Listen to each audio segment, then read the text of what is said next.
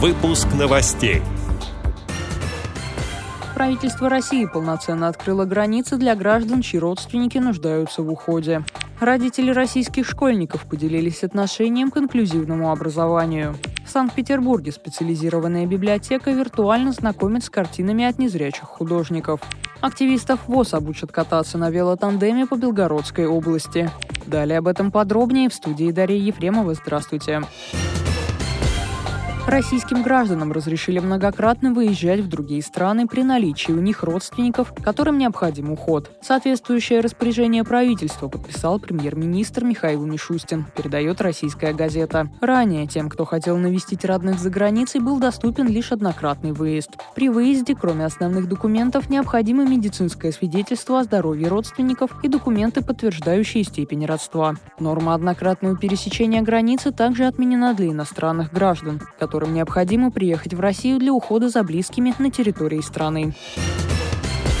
У родителей российских школьников узнали отношение к инклюзивному образованию. Опрос провела группа компаний Mail.ru. Среди родителей школьников без инвалидности 39% высказались против инклюзии, 45% положительно относятся к подобным переменам, но тревожатся из-за организации процесса. Еще 16% отметили положительный опыт такого обучения. Инклюзивная программа в школе есть у одного из десяти опрошенных. Свое мнение высказали и родители детей с инвалидностью. Чуть более половины опрошенных отметили трудности в школе у ребенка. Это отсутствие нужных специалистов, доступной среды и специальных программ. Специалисты подчеркивают, что школы, применяющие инклюзивные модели, реже сталкиваются с детской травлей и чаще применяют методики, позволяющие следить за уровнем социального напряжения в учреждении.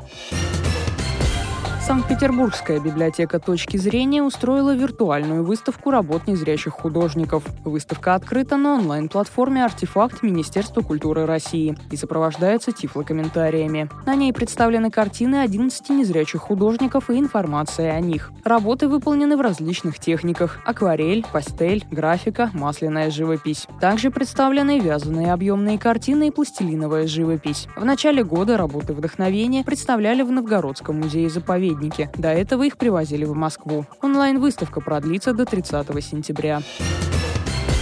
Инвалиды по зрению Старооскольской местной организации ВОЗ начали осваивать езду на велотандемах. В рамках проекта «Тандем. Движение доверия» было организовано первое занятие, включающее теоретические и практические основы. На нем желающие познакомились с устройством велотандема, особенностями эксплуатации и специальными правилами дорожного движения. Как отметили организаторы, инициатива поможет активистам ВОЗ Белгородской области участвовать в велопоездках, совместных туристических походах, экскурсиях и праздниках. В дальнейшем планируется обучить езде на велотандемах 30 инвалидов по зрению, передает пресс-служба ВОЗ.